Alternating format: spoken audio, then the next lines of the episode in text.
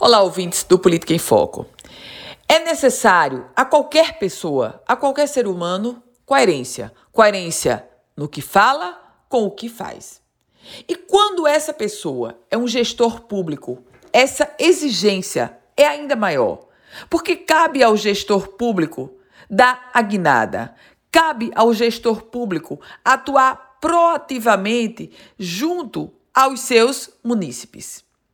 Nesse contexto, eu falo hoje sobre um desserviço, sobre a contradição, sobre o discurso do que faça o que eu digo e não faça o que eu faço.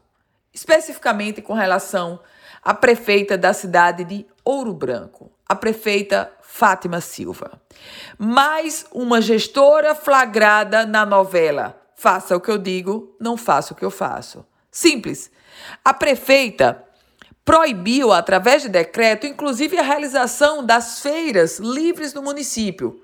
Coerente nesse momento de distanciamento social. O que é extremamente incoerente e irresponsável foi o ato da prefeita Fátima Silva, que promoveu a aglomeração no município como ações de pré-candidatura, de ações na, na fase de pré-campanha.